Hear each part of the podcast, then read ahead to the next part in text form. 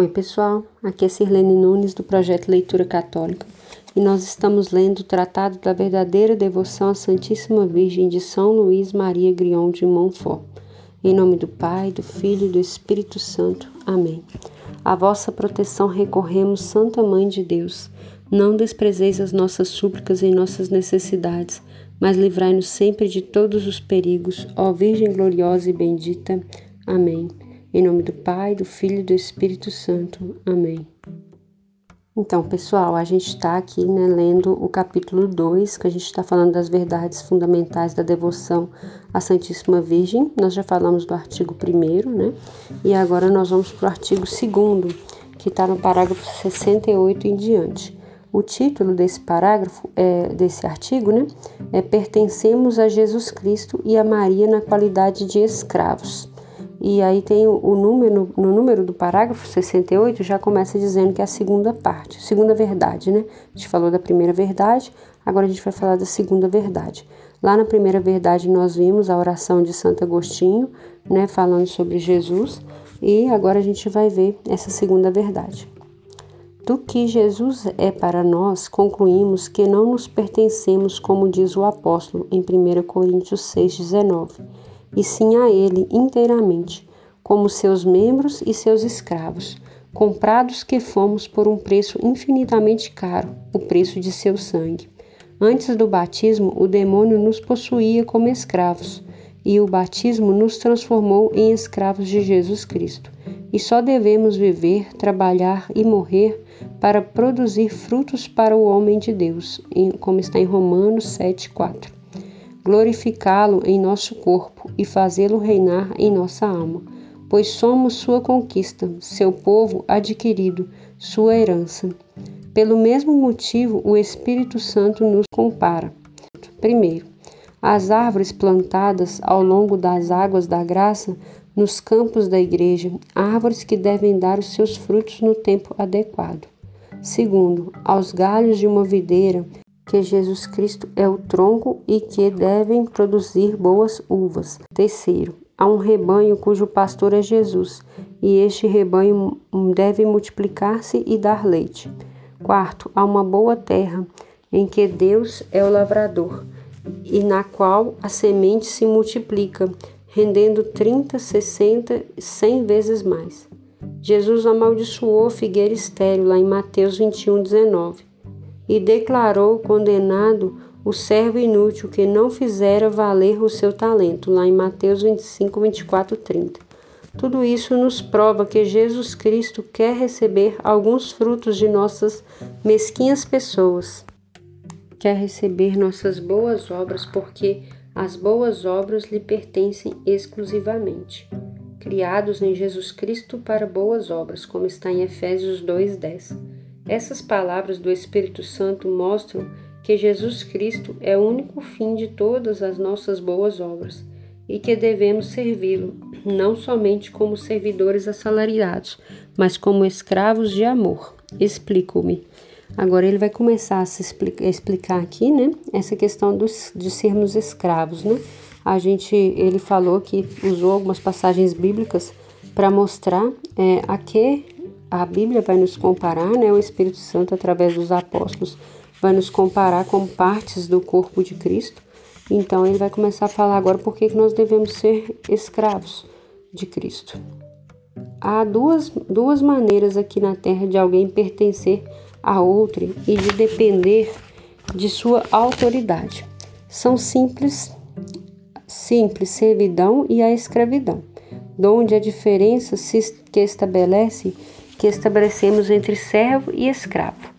Pela servidão, comum entre os cristãos, um homem se põe a serviço do outro por um certo tempo, recebendo determinada quantia ou recompensa.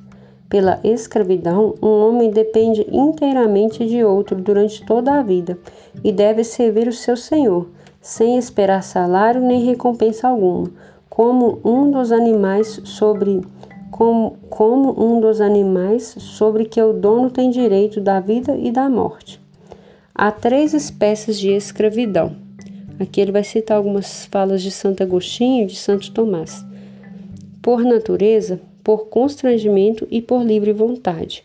Né? Então, aqui as três espécies de escravidão que tem, né? Escravidão por natureza, a escravidão por constrangimento e a escravidão por livre vontade. Por natureza, todas as criaturas são escravas de Deus, como está lá no Salmo 23, 1. Os demônios e os reprodos são escravos por constrangimento, e os justos e os santos são por livre e espontânea vontade. A escravidão voluntária é a mais perfeita, a mais gloriosa aos olhos de Deus, que olha o coração, que pede o coração e que é chamado o Deus do coração como está lá no Salmo 72, 26. Ou da vontade amorosa, porque por esta escravidão escolhe-se sobre todas as coisas a Deus e seu serviço, ainda quando não o obriga a natureza. Olha que interessante esse texto que nós lemos, né, pessoal? Do número 70 aqui. Então, esses três tipos de escravidão que ele vai falar, e ele está explicando que todo mundo, todas as pessoas, como nós todos somos criaturas de Deus, então nós somos todos somos escravos de Deus. Já os demônios, né, e as pessoas que não amam a Jesus Cristo, são escravos por é, constrangimento, né, porque os demônios têm que obedecer ao nome de Jesus Cristo, por, mesmo não querendo. Então são constrangidos a obedecer. E os justos e os santos por livre e espontânea vontade. Né, e é nosso chamado também, né, a santidade. Então nós somos chamados a sermos escravos de Jesus por livre e espontânea vontade. E aí ele vai definir aqui que o escravo é aquela pessoa que, que serve o outro sem querer nada em troca, em troca né? sem, querer, sem querer salário, sem querer recompensa. Então, assim deve ser a nossa servidão, nossa, a nossa escravidão, na verdade, né? a Jesus Cristo, sem esperar nada em troca. Continuando. A diferença entre um servo e um escravo é total. Primeiro, o servo não dá a seu patrão tudo o que é, tudo o que possui ou pode adquirir por outro ou por si mesmo, mas um escravo se dá integralmente a seu senhor, com tudo o que possui ou possa adquirir sem nenhuma exceção. Segundo, o, o servo exige salário pelos serviços que presta seu patrão. O escravo, porém, nada pode exigir, seja qual for a assiduidade, a habilidade, a força que empregue no trabalho. Terceiro, o servo pode deixar o patrão quando quiser, ou ao menos quando expirar o tempo do seu serviço, mas o escravo não tem esse direito. Quarto, o patrão não tem sobre o servo direito algum de vida e morte, de modo que, se o matasse como mata um dos seus animais de carga, cometeria um homicídio. Mas, pelas leis, o Senhor tem sobre o escravo o poder de vida e, morte, de modo que pode vendê-lo o a quem quiser ou matá-lo como sem comparação o faria a seu cavalo. Quinto, o servo, enfim, só pode por algum tempo fi ficar a serviço do seu patrão, enquanto o escravo é para sempre. Então aqui, pessoal, ele faz essas cinco numerações aqui dessa comparação entre o servo e o escravo, né? E lembrando que a gente tem sempre que pensar na não na palavra escravo por si só, né, solto no contexto social que nós temos dessa palavra, mas num contexto mais espiritual também, porque ele está falando de uma pessoa que deseja ser servo, que deseja ser escravo de alguém, né? Então a, é, essa devoção a gente deseja ser escravo de Jesus pelas mãos de Maria. Então assim nos entregando inteiramente, confiando inteiramente, servindo inteiramente, não exigindo nada em troca, não cobrando por nada, então é isso que ele vem falando aqui. Então é, é uma leitura, às vezes, é, que, que, a gente precisa pensar no que a gente está lendo que, e refletir naquilo que a gente está é, meditando. Continuando. Só a escravidão entre os homens põe uma pessoa na posse e dependência completa da outra. Nada há, do mesmo modo que mais absolutamente nos faça pertencer a Jesus Cristo e Sua Mãe Santíssima, que é a escravidão voluntária conforme o exemplo do próprio Jesus, Jesus Cristo, que por nosso amor tomou a forma de escravo. A, a, da Santíssima Virgem que se declarou escrava do Senhor, lá em Lucas 1,38. O apóstolo honra-se várias vezes de suas epístolas como um título de servo de Cristo, né, que ele está falando de São Paulo, né, que em várias cartas ele vai se dizer servo de Cristo, lá em Romanos, em Gálatas, em Filipenses, em Tito. A Sagrada Escritura chama muitas vezes os cristãos de servos de Cristo. E esta palavra servos, conforme a observação acertada de um grande homem, significava outrora apenas escravo, mas não existiam servos como os de hoje, e os ricos só eram servidos por escravos ou libertos. E para que não haja a menor dúvida de que somos escravos de Jesus Cristo, o Concílio de Trento usa a expressão inequívoca é, Mancipia Christi e nola aplica a escravos de Cristo, de Jesus Cristo. Isto posto, digo que devemos pertencer a Jesus Cristo e servi-lo, não só como servos mercenários, mas como escravos amorosos, que por efeito de um grande amor se dedicam a servi-lo como escravos, pela honra exclusiva de lhe pertencer. Antes do batismo, éramos escravos do demônio. O batismo nos fez escravos de Jesus Cristo. Importa, pois, que os cristãos sejam escravos ou do demônio ou de Jesus Cristo.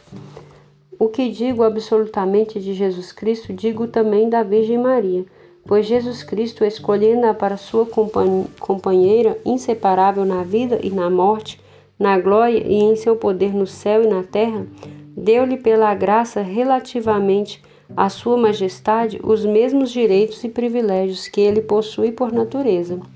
Tudo o que convém a Deus pela natureza convém a Maria pela graça, diziam os santos.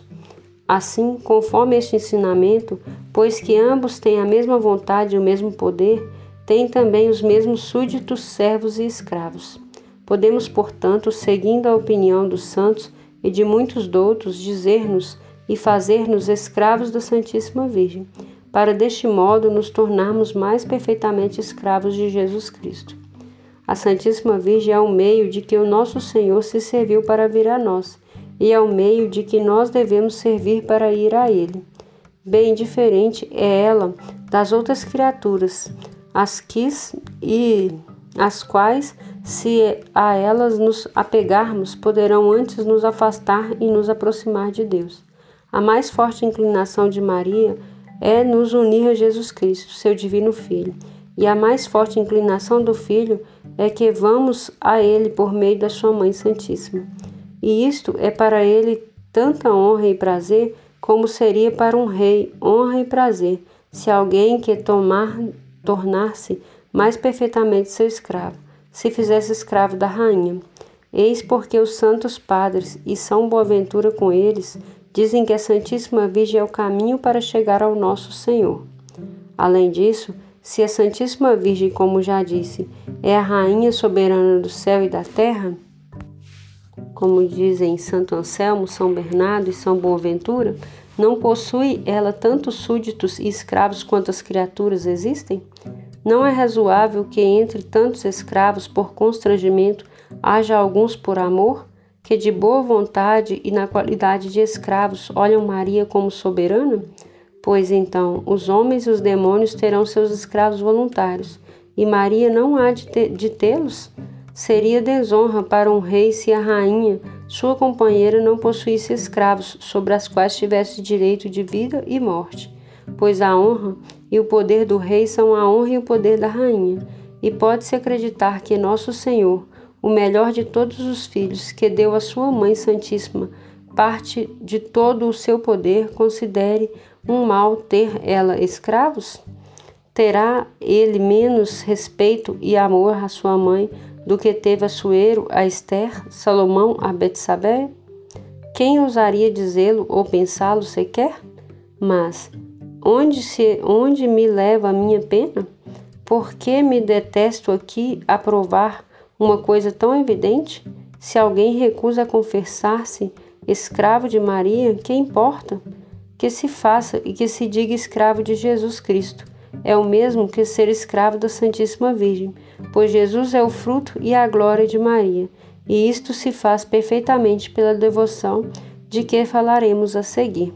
Olha que legal, né, pessoal? Então ele fecha com uma explicação muito legal, né? muito interessante. A gente é, como eu disse no começo da leitura desse livro, né, é muito comum a gente ver as pessoas que passaram por essa preparação para essa devoção é, falar assim: eu sou escravo de Nossa Senhora, né, eu sou escravo de Maria e tal. E o nome que a gente fala é o escravos de Maria, é, escravos de Jesus pelas mãos de Maria. E aí que ele está fazendo essa, essa fala, né, de que não é errado falar escravo de Maria, né, porque a quem dirige a rainha dirige ao rei. Né? Então, Maria está ligada a Jesus, Jesus ligado a Maria, e aí a gente tem como que se, se dirigisse a uma pessoa só. Inclusive, inclusive, algumas das orações que a gente vai aprender aqui com esse livro, elas referem-se muito a isso, né? É, dão é, honras e glórias a Maria que a gente daria a Jesus. E não é um culto é, incorreto, como a gente já comentou aqui do culto de perdulia, de, de dulia e tal, não é incorreto, é um, uma, é uma referência de quem conhece que Maria está intimamente ligada a Jesus e Jesus intimamente ligado a Maria.